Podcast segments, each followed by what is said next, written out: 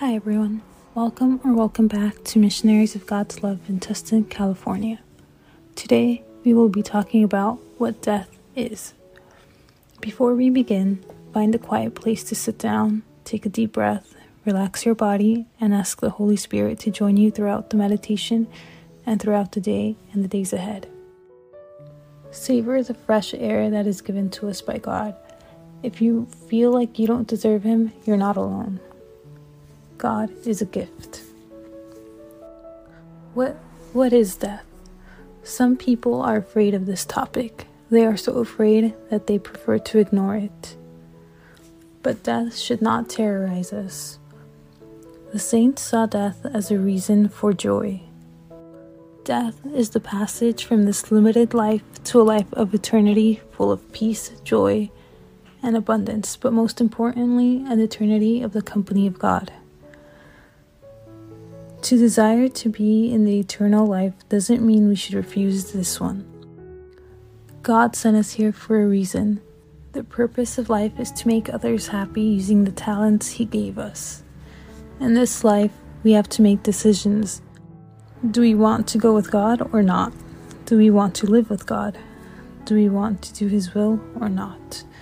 If we do, then we have to live a certain way so that when we die, we can go with Him we can leave this problematic and imperfect life behind.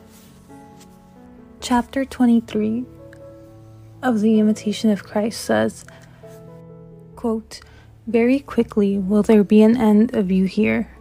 Take heed, therefore, how it will be with you in another world.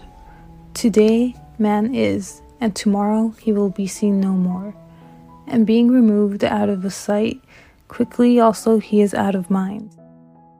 The du- oh, the dullness and hardness of man's heart, which thinks only of this pres- of the present and looks not forward to the future. You ought in every deed and thought so to order yourself as if you were to die this day. If you had a good conscience, you would not greatly fear death. It were better for you to watch against sin than to fly from death. If today you are not ready, how shall you be ready tomorrow? Tomorrow is an uncertain day. How know you that you shall not have tomorrow? What does it profit to live long when we amend so little? Long life does not always amend, but more often the increase guilt the increases guilt. Oh, that we might spend a single day in this world as it ought to be spent. Many there are who reckon the years since they are since they were converted, and yet oftentimes how little is the fruit thereof. If it is a fearful thing to die, it might be a more fearful thing to live long. Happy is the man who has the hour of his death always before his eyes, and daily prepares himself to die. If you have ever seen one die, consider that you also shall pass away by the same road. End quote.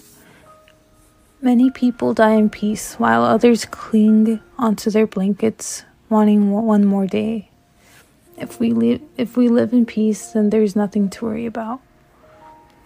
As we end today's meditation, say, Speak to me, Lord, for your servant is listening.